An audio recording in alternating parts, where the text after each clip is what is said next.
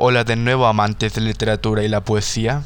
El día de hoy les traigo una recopilación de varios relatos de Stephen King. Relatos de ficción.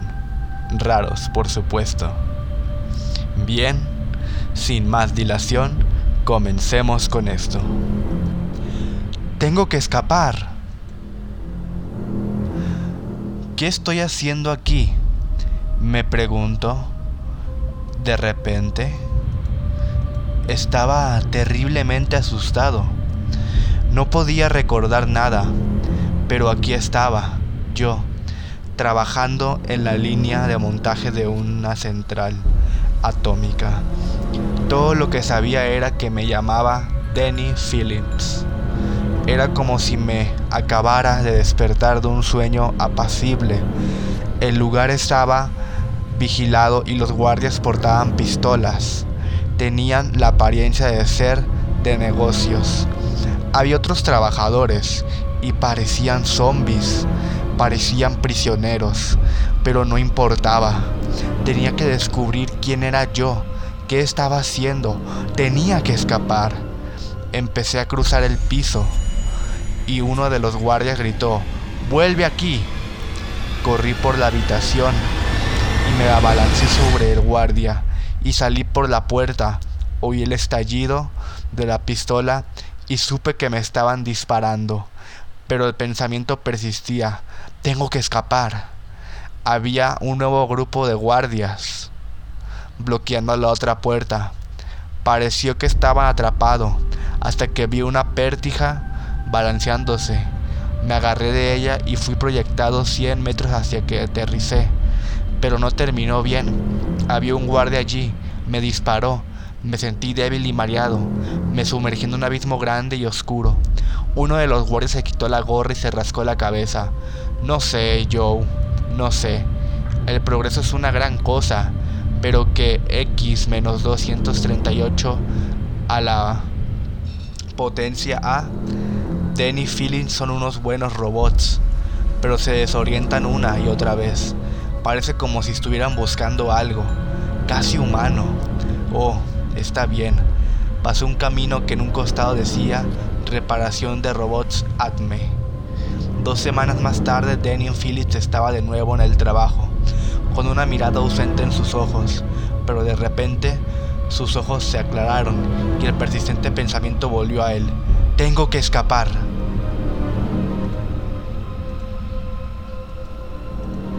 La casa al fondo del pozo.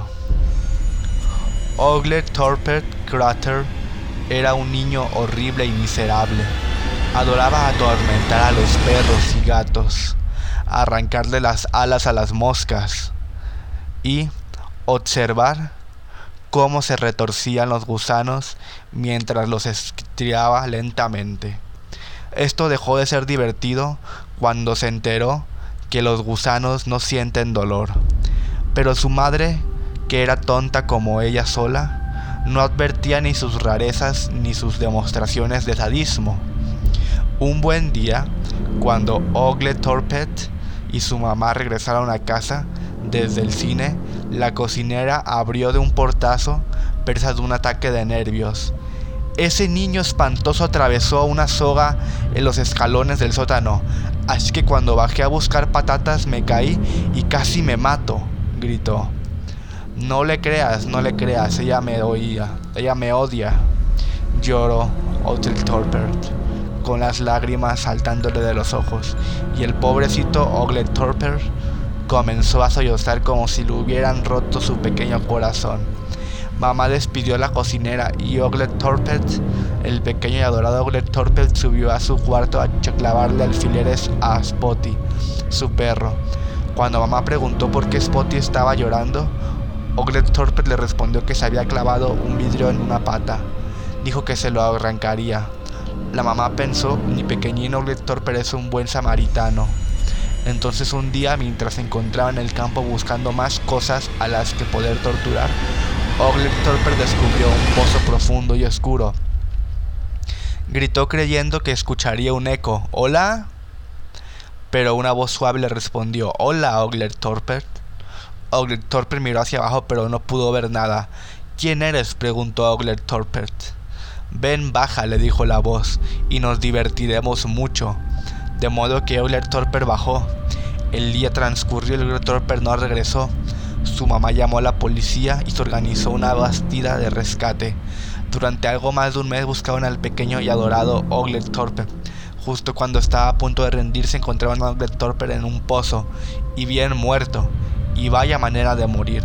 Tenía los brazos arrancados de la forma en que lo hacen las personas cuando les arrancan las alas a las moscas. Le habían clavado alfileres en los ojos y mostraba otras torturas demasiado horribles de describir. Cuando envolvieron su cuerpo, o lo que quedaba de él, se marcharon realmente y les pareció escuchar una risa proveniente del fondo del pozo.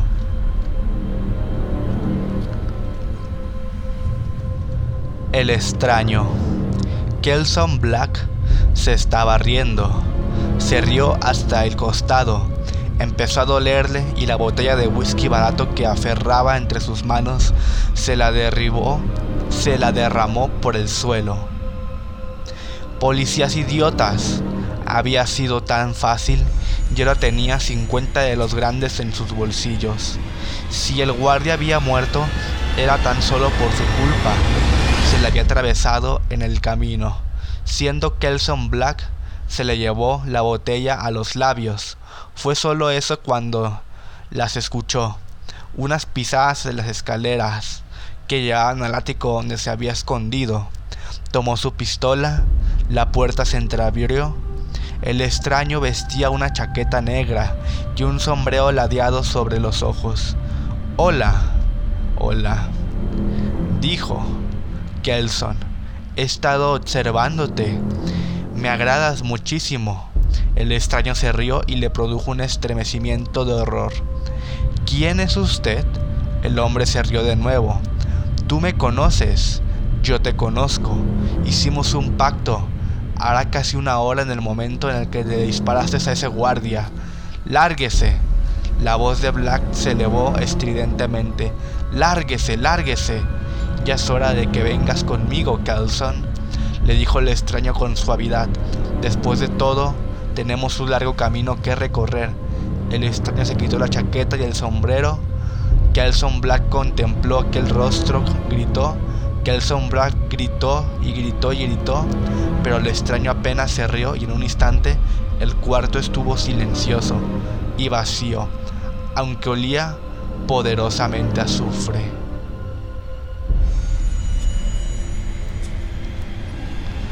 La expedición maldita. Bien, dijo Jimmy Keller, mirando más allá del tren del aterrizaje, hacia donde el cohete descansaba en medio del desierto. Un viento solitario soplaba en el desierto y Hugh Bulford dijo, sí, es hora de partir hacia Venus. ¿Por qué? Porque queremos ir a Venus. No lo sé, respondió Keller. Simplemente no lo sé. El cohete aterrizó sobre Venus. Bulford comprobó el aire y exclamó en tono asombrado. Pero el aire es bueno, como el viejo aire de la Tierra, perfectamente respirable. Ambos salieron y fue el turno para el asombro de Keller. Caray, es como una primavera en la Tierra, todo lujurioso y verde y bonito. Caray, es el paraíso corrieron al exterior, las frutas eran exóticas y deliciosas, la temperatura perfecta. Cuando cayó la noche durmieron afuera. Voy a llamarlo el jardín del Edén, afirmó Keller con entusiasmo. Bulford contemplaba el fuego. Este lugar no me gusta, Jimmy. Siento que todo está mal. Hay algo, algo maligno en los alrededores. Eres feliz en el espacio, se mofó Keller. Duérmete. A la mañana siguiente, Keller apareció muerto. En su rostro había una mirada de horror que Bulford esperaba no volver a ver jamás. Bulford llamó a la tierra luego de enterrarlo. No obtuvo respuesta. La radio estaba muerta. Bulford se la, la desarmó y volvió a armarla. No había nada roto en ella, pero el lecho persistía. No funcionaba. La preocupación de Bulford era en aumento corrió al exterior, El paisaje era igual de agradable y feliz, pero Bulford podía notar la maldad en él. Tú lo mataste, gritó. Lo sé. De repente la tierra se abrió y se deslizó hacia él. Volvió corriendo la nave al borde del pánico, pero no lo hizo sin antes tomar una muestra de la tierra. Analizó la tierra y entonces el terror se apoderó de él. Venus estaba vivo. De repente la nave espacial se inclinó y cayó. Bulford gritó, pero la tierra se cerró por encima de él y casi pareció reclamarse los labios. Luego volvió a la normalidad, esperando a la próxima víctima. El otro lado de la niebla. Cuando Pete Jacob salió, la niebla inmediatamente se tragó su casa y no logró distinguir nada más que un manto blanco a su alrededor. Le produjo el extraño sentimiento de ser el último hombre en el mundo. De repente, Pete se sintió mareado. Se le revolvió el estómago. Se sentía como una persona en un ascensor en picada. Luego se le pasó y empezó a caminar. La niebla comenzó a aclarar los ojos de Pete. Se desorientaron a causa del miedo, el temor y la maravilla. Se encontraba en medio de una ciudad, pero la ciudad más cercana estaba a más de 50 kilómetros. ¿Y qué ciudad? Pete nunca había visto algo así. Elegantes edificios de altas espirales parecían querer alcanzar el cielo. La gente caminaba sobre cintas transportadoras en movimiento. En él, la cima de un rascacielos leyó 17 de abril del 2007. Pete había caminado hacia el futuro. Pero ¿cómo? De repente Pete sintió miedo. Se sintió horrible, terriblemente asustado. Él no pertenecía a ese sitio. No podía quedarse. Hacia la niebla en retirada. Un policía de extraño uniforme le gritó enfurecido. Por poco no lo atropellan unos extraños automóviles que rodeaban a 15 centímetros o así del piso, pero Pete tuvo suerte. Volvió a intentarse, internarse en la niebla y muy pronto se esfumó. Entonces la sensación volvió a aparecer, esa misteriosa sensación de caída. Luego la niebla comenzó a aclarar. Se pareció a su hogar. De repente hubo un chillido estridente. Se dio la vuelta para un enorme brontosauro prehistórico que corría hacia él. Tenía el deseo de matar a sus pequeños ojos. Aterrado, corrió de nuevo hacia la niebla. La próxima vez que la niebla te rodee y escuches unos pasos precipitados atravesando la blancura, llámalos. Podría ser Pete Hapcops, tratando de encontrar su salida de la niebla. Ayuda al pobre tipo. Nunca mires detrás de ti. George Jacobs estaba cerrando su oficina cuando una anciana entró resueltamente. Casi nadie atravesaba su puerta en esos días. La persona lo odiaban. Durante 15 años le habían vaciado los bolsillos a la gente. Nunca nadie había logrado engancharlo con ninguna acusación. Pero mejor volvamos a nuestra pequeña historia. La anciana que entró tenía una fea cicatriz en su mejilla izquierda. Sus ropas consistían en su mayor parte de trapos sucios de tela burda. Jacobs estaba contando su dinero. Bien, 50.973 dólares con 72 centavos. A Jacob siempre le gustó ser preciso. De hecho, mucho dinero, dijo ella. Estaría muy mal que no pudiera gastarlo. Jacob se dio la vuelta. ¿Pero quién es usted? Preguntó sorprendido a medias. ¿Qué derecho tiene a espiarme? La mujer no contestó.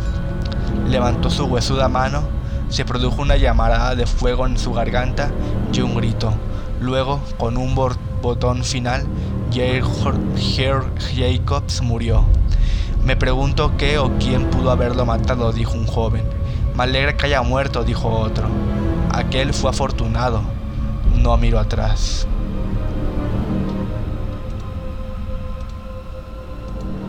Gracias por escuchar. Suscríbete y sígueme para más contenido. Soy Edgar Rosales y acabas de escuchar un podcast de literatura y poesía. Hasta la próxima.